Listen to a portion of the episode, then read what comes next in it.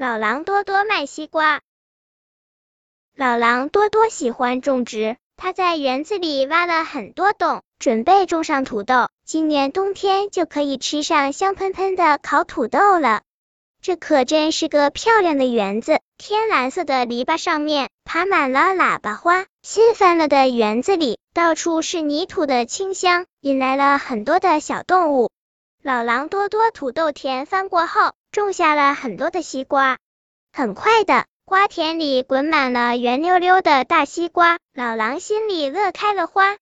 多多想，一定要请个声音好听、嘴巴伶俐的营业员，这么好的西瓜，一定能卖个好价钱。谁来帮我卖瓜？谁来帮我卖瓜？老狼贴了张招聘启事，招聘营业员一名，要求声音好听、嘴巴伶俐。第一个来报名面试是青蛙小姐。青蛙小姐清清嗓子，鼓起腮帮子，咕呱咕呱，大家都说我的声音顶呱呱，找我卖瓜。准行。老狼多多想了想，摇摇头，不行不行，咕呱咕呱，听起来像是苦瓜，苦瓜，我的瓜个个都甜呢。咕呱咕呱，青蛙小姐扑通一声跳到水里去了。谁来帮我卖瓜？谁来帮我卖瓜？第二个来报名的是知了先生，急急急急急急，我的声音最嘹亮，我以前可是唱美声的，急急急急，我在丛林歌剧院开过个人演唱会的，急急急急，找我卖瓜准行。老狼瞅了瞅知了先生，摇摇头，声音倒是挺美的，可是急急急，瞧你性子太急，卖不到好价钱，急急急急。知了先生叫了几声，飞到河边大树上去了。眼看着圆溜溜的大西瓜个个都快熟透了，老狼多多还是没有找到合适的营业员，心里头急得慌。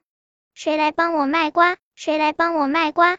第三个来的是小乌秋妹妹，喂喂，总机，喂喂，总机，我的嘴巴最灵巧，找我卖瓜准行。